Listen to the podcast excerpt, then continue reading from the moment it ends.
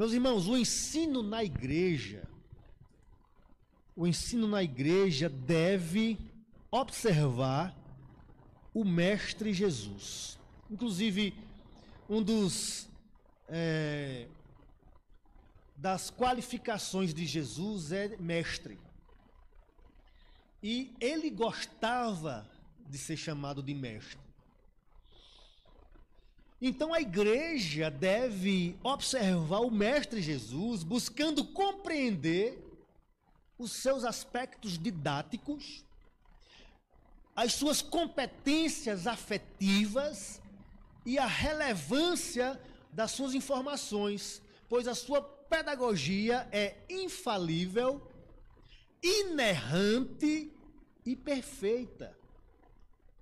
Eu lamento muito porque tenha muitos líderes de igrejas por aí que eles começam a engendrar sua própria metodologia e esquecem de olhar para o mestre por excelência. Para ele. Como é que ele ensinava? De que maneira? Então, nós não estamos, irmãos, alheios. A igreja precisa olhar para o mestre, para aprender com ele como deve ser a orientação ou ensino na sua própria igreja. Períodos de avivamento ou de renovo espiritual trazem em si algumas características, se é verdadeiro ou não este evento, né? Ou seja, com a valorização ou não da palavra. Então, ah, ah para uma, uma, um renovo na vida ou do crente individualmente falando, né? Ou da igreja como um todo, ah, quando há a efervescência das escrituras, podemos afirmar que ali está ocorrendo um genuíno renovo espiritual ou avivamento. E aí, a partir disto, temas controversos que normalmente são explorados na igreja ficam em segundo plano surgindo uma procura mais firme e decidida pelo assunto maior e principal, que eles acreditam ser, que é o que interessa, o próprio Jesus. A igreja precisa conhecer Jesus. O que ele pretendia dizer com aquelas maravilhosas palavras? O que ele espera de nós como seus seguidores? Todas as ideias e opiniões de outros expoentes da igreja, desde a patrística, Atanásio, Orígenes, Agostinho, Santo Agostinho, não é? A, a Lutero, Calvino, aos teólogos dos dias atuais, são relevantes, mas diante do sublime conhecimento de Jesus, são secundários. São secundários. E aqui não estou dizendo que eles não falavam de Cristo. É porque às vezes tem gente que, que praticamente segue mais os grandes teólogos da história do que conhecer o próprio Cristo.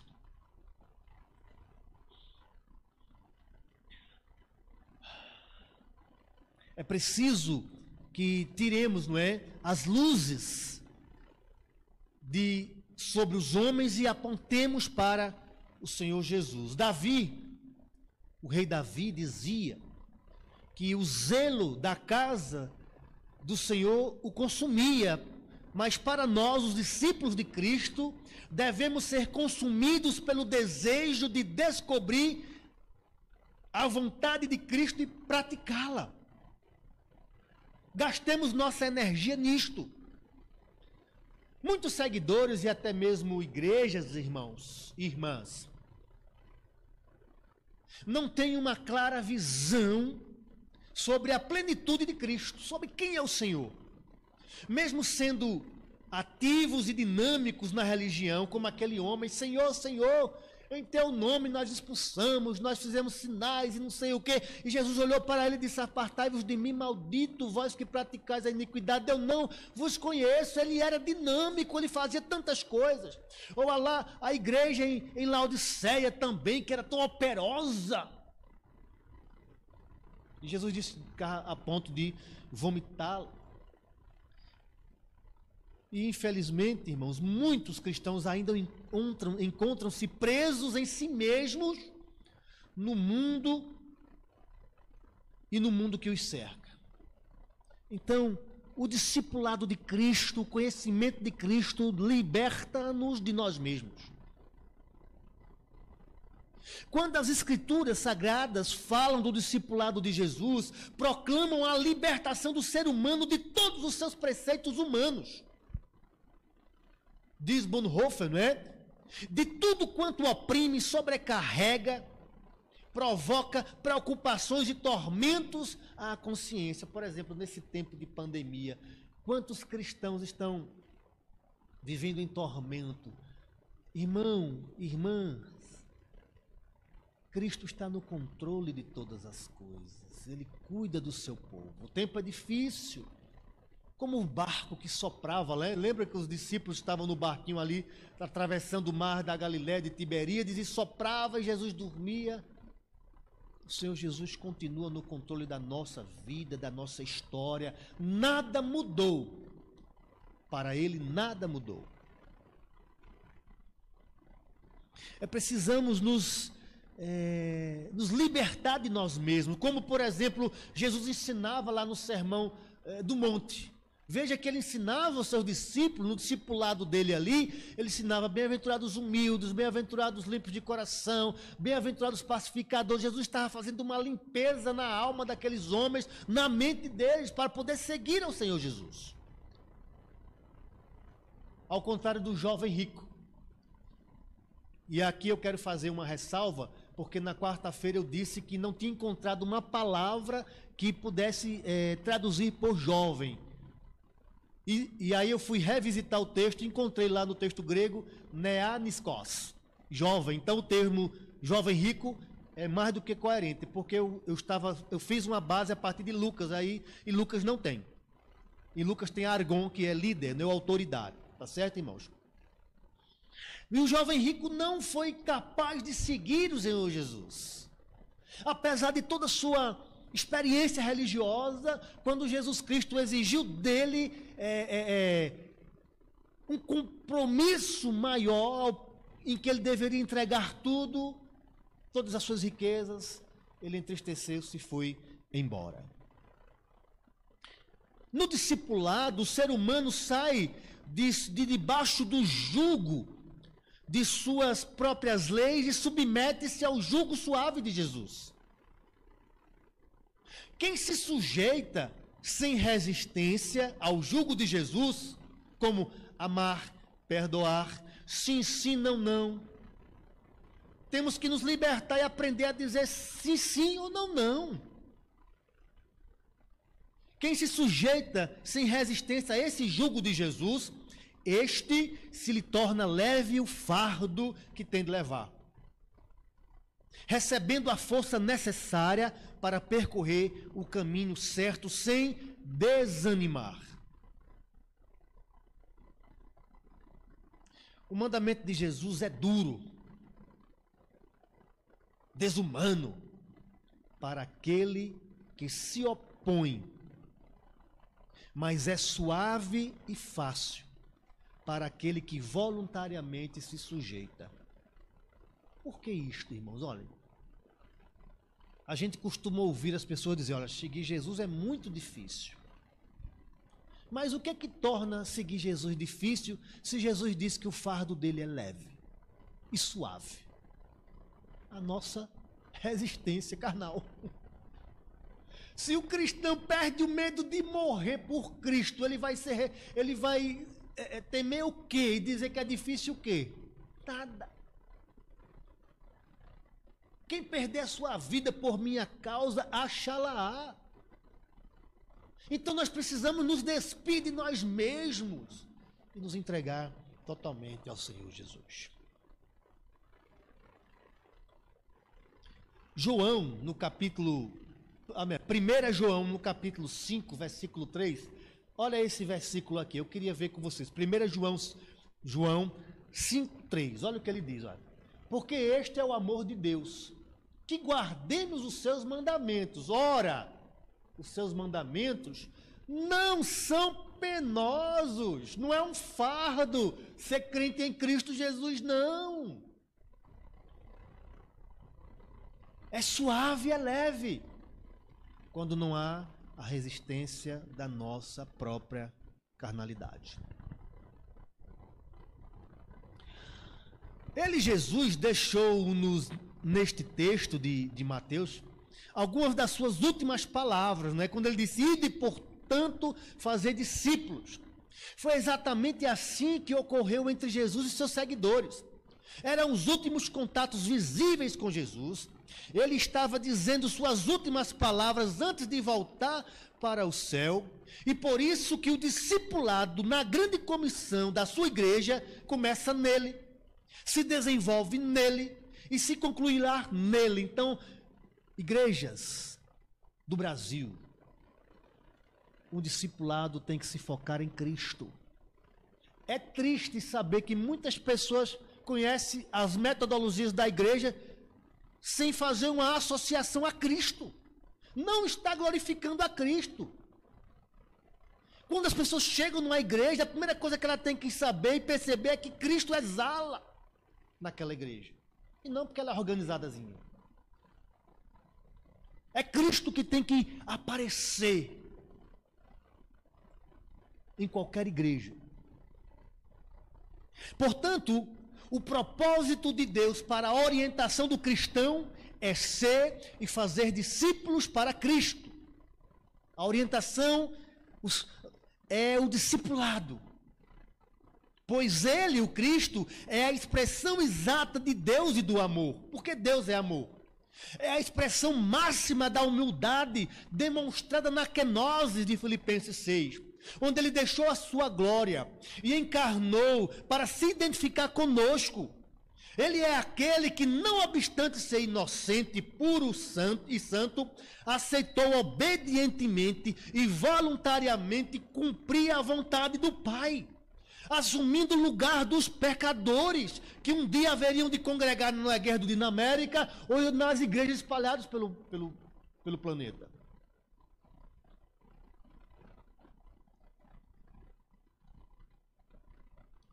Ele é aquele que desceu à sepultura, mas que ao terceiro dia ressuscitou e venceu o último inimigo, conforme Paulo declara: Onde está, a morte, a tua vitória?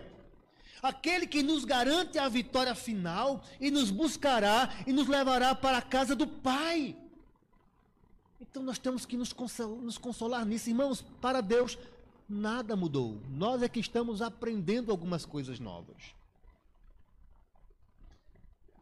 Em Mateus 28, e de fazer discípulos, percebemos aqui que é o propósito de Deus para os cristãos.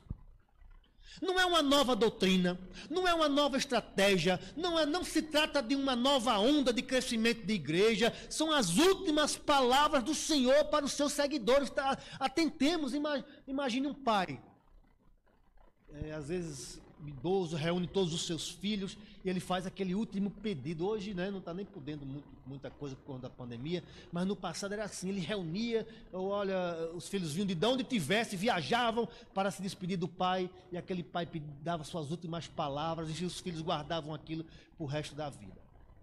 Agora imagine as últimas palavras do Messias, não que estava morrendo, pelo contrário, voltando para o Pai. E ele diz aqui em Mateus: portanto, ide por todo mundo pregar o evangelho, fazer discípulos, batizar. Ele vai dizer também lá em Lucas 1:8, não é? Em Atos 1:8, mas recebereis poder ao descer sobre vós o Espírito Santo, sereis minhas testemunhas para quê? Para ser minhas testemunhas, tanto em Jerusalém, Judéia, Samaria, até os confins da terra. Ou seja, o chamado do Senhor a irmos fazer discípulos foi revelado nas suas últimas palavras, antes de voltar para o Pai. Nestas últimas palavras de Jesus em Mateus, temos não só o relato da ressurreição, como também a síntese de todo o livro. A grande comissão resume alguns dos principais temas desenvolvidos em todo o evangelho de Mateus. Primeiro, a salvação, o discipular deve chegar a todos os povos. A todos os povos em distinção, é, ou melhor, sem distinção, apontada já no nascimento de Jesus, destacada na genealogia, encontramos Ruth, uma ancestral moabita de Jesus. Os magos que vieram do Oriente eram de povos outros. A fuga de Cristo foi para o Egito, então ele não era nem não era judeu no Egito, eh, os magos e, e, na genealogia Ruth já dando sinal ali de que a, a, a, a mensagem deve chegar a todos os povos, a todas as, as etnias. Tudo isso para mostrar que o evangelho deve ir a todas as criaturas. Embora tivesse sido anunciado a José que ele salvaria o seu povo, a menção de não-judeus na lista da genealogia e a homenagem dos magos já antecipa de forma direta e contundente o ID, portanto, em fazer discípulos de todas as nações. Segundo lugar,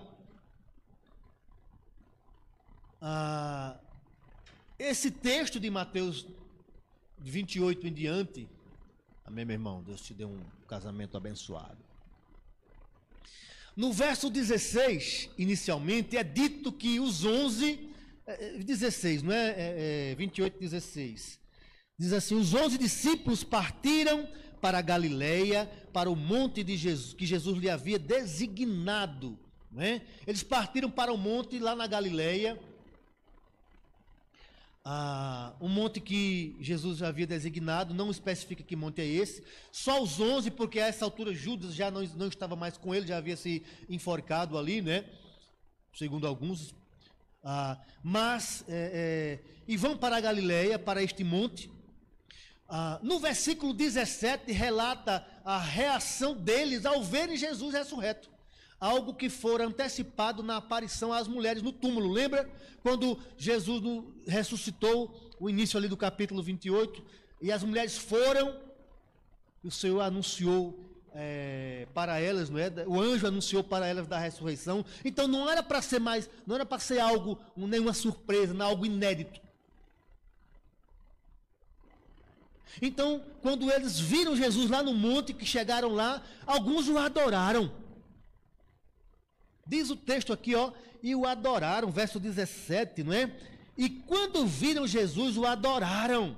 Aí tem um ponto e vírgula. Entretanto, o versículo termina com uma afirmação, no mínimo estranha. Mas alguns duvidaram. Por isso, Cristo, no versículo 18, vai dizer para ele: é como se dissesse assim: Olha, pode ir. Toda autoridade me foi dada.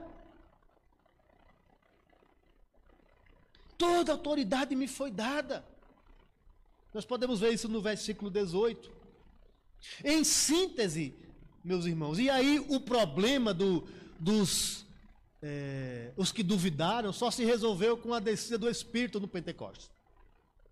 O que mostra, irmãos, que a igreja não consegue fazer a sua tarefa sem a ação do Espírito nela.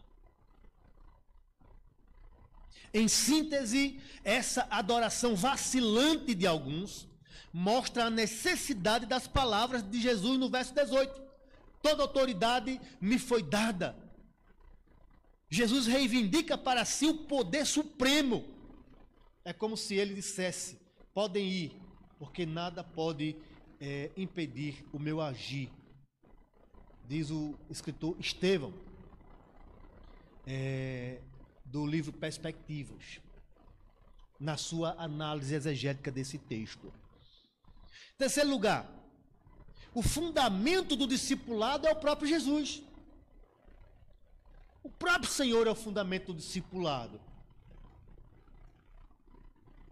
E esse é o grande desafio para nós os cristãos: gerar Cristo através do discipulado.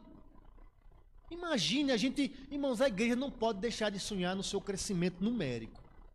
Não é pecado sonhar, Senhor, que a igreja cresça, não é pecado, não. Mas é preciso que se estabeleça o padrão de Cristo. Por exemplo, vamos dar uma lida aqui em Gálatas 4, 19. Gálatas 4, versículo 19. Olha só. Paulo falando sobre discipular.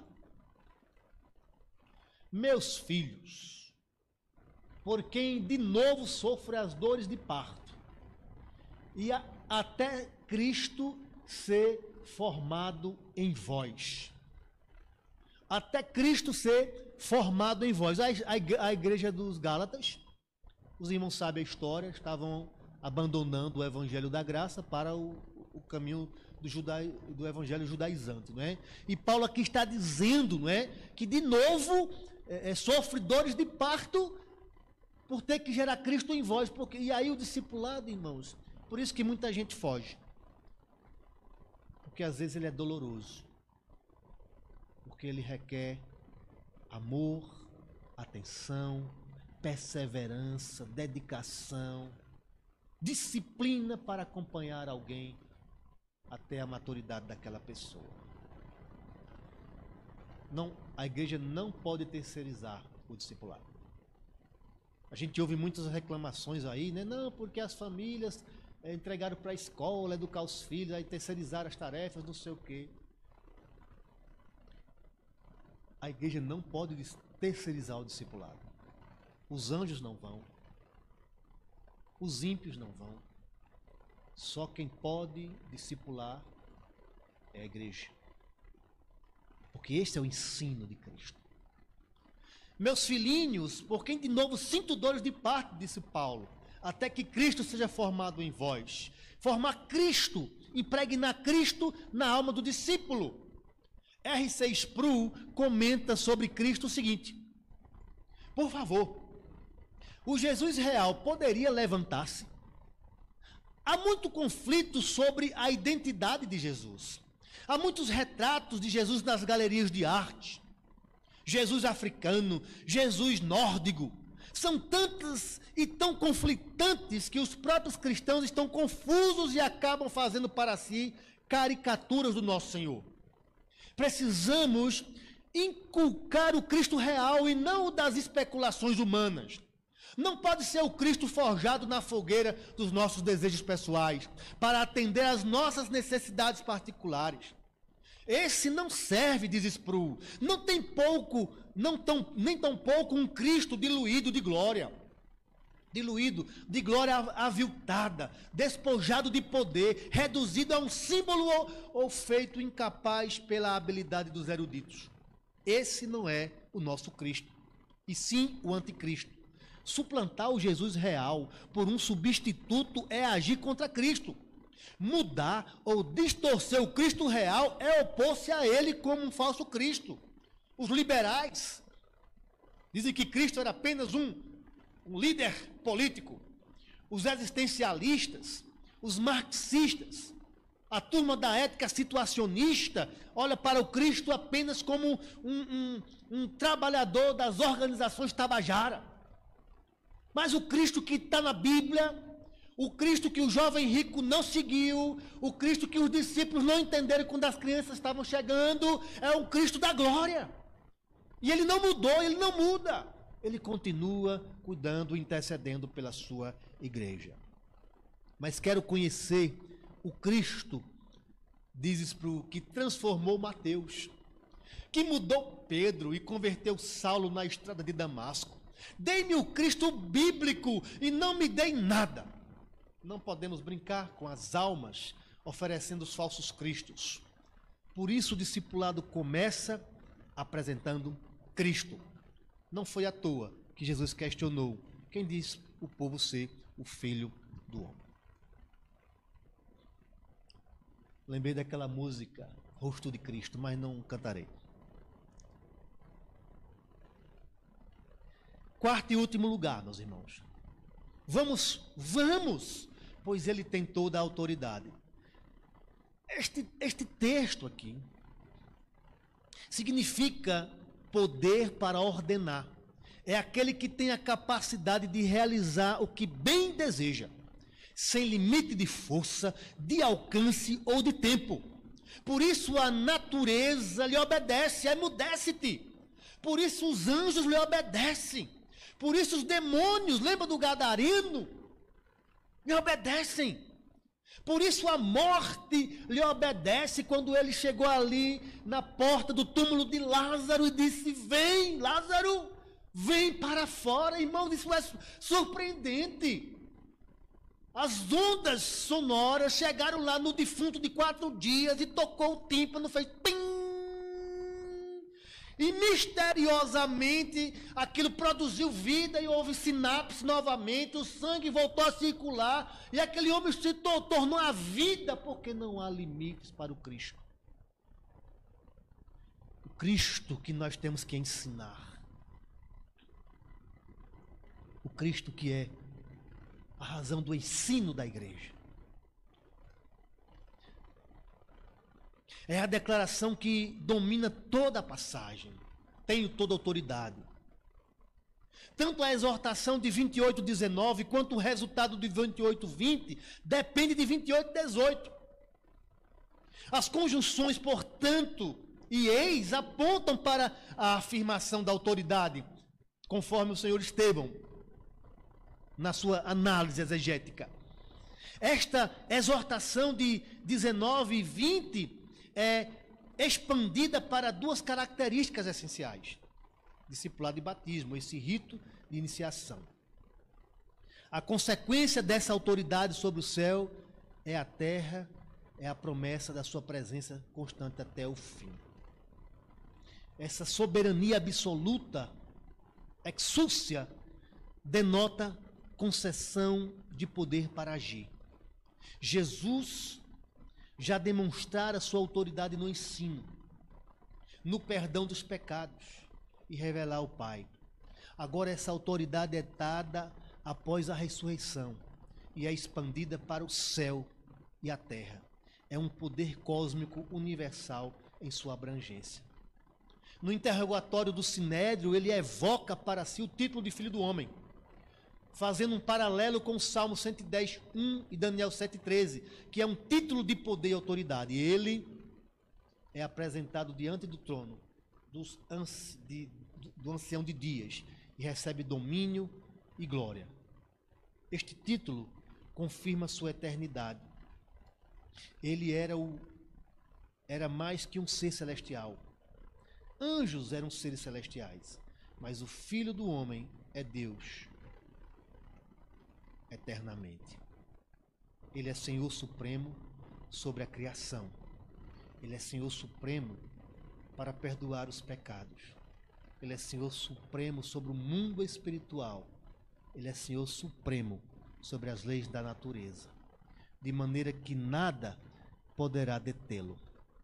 Conclusão: Fazer discípulos é a metodologia mais eficaz que já foi criada para se difundir uma ideia com profundidade e poder de transformar vidas. Foi utilizada por Jesus na fundação de sua igreja e ordenou a mesma na grande comissão que levasse adiante essa tocha. Portanto, devemos olhar para Jesus e imitar a sua vida e seu ensino considerando que o discipulado é o propósito de Deus para a orientação dos cristãos. Todos nós fomos chamados para fazer discípulos. E a orientação e o propósito de Deus para a orientação dos cristãos implica em conteúdo evangelho, metodologia discipular. E discipular é informação e vida. Você ensina não só palavras, mas você ensina praticando e mostrando o poder daquilo que você ensina. Muitas pessoas têm vindo muito às igrejas só se informar. E informar não está errado.